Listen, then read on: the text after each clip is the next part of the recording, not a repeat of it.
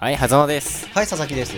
ということで、前回、はいうん前回僕はあの塩を取りすぎたっていう話をはい、したと思うんですけれども、しましたね。ね、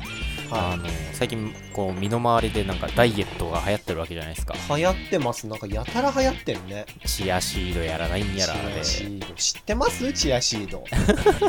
知ってますかもう種なんでしょなんかあの種。すっごいグロテスクな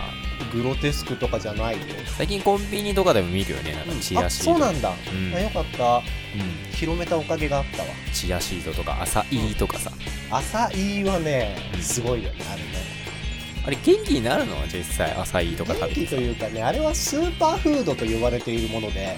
スーパーフードって、あの人間がね、うんあの、なんだろう、自分で生成できない栄養素。うん、うん、を持っているもうん、ん食べ物のことをスーパーフードって呼ぶのね。へえで浅いがその中の一つほうほうほう何かの栄養素を持っている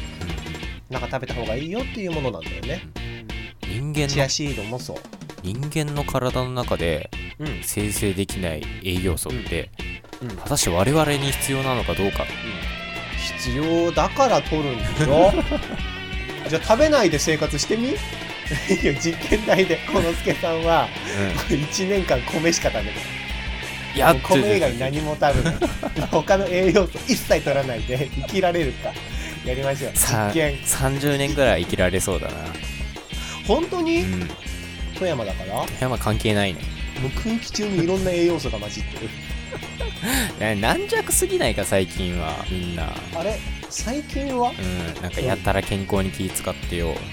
はいもっとだってなんかさっきあなたですよ塩分の取りすぎ的な話気やにはしてるけど太く短く生きようぜっていうのが僕のスタンスだからねえでももう60年生きてるからねお疲れ様ですバイバイ